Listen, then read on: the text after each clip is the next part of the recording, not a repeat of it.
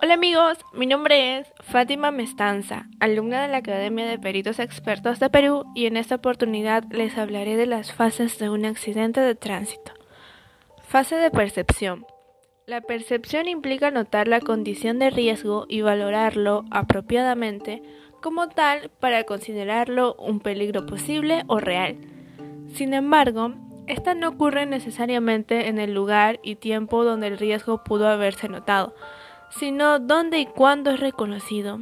En tal sentido pueden darse punto de percepción posible, punto de percepción real.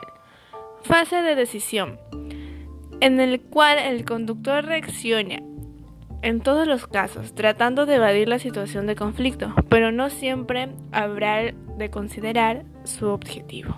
Es decir, no siempre podrá evitar el conflicto. En la investigación del siniestro, la determinación de esta circunstancia es de suma importancia, puesto que, como es de suponerse, puede ayudar a determinar si existió o no. En esta fase pueden, en un momento dado, darse los siguientes tiempos. Tiempo de reacción, punto de decisión y maniobra de evasión. Fase de conflicto.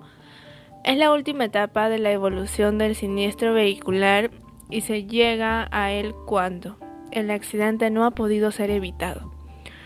Pueden distinguirse punto de impacto, máximo enganche, desenganche y posición final.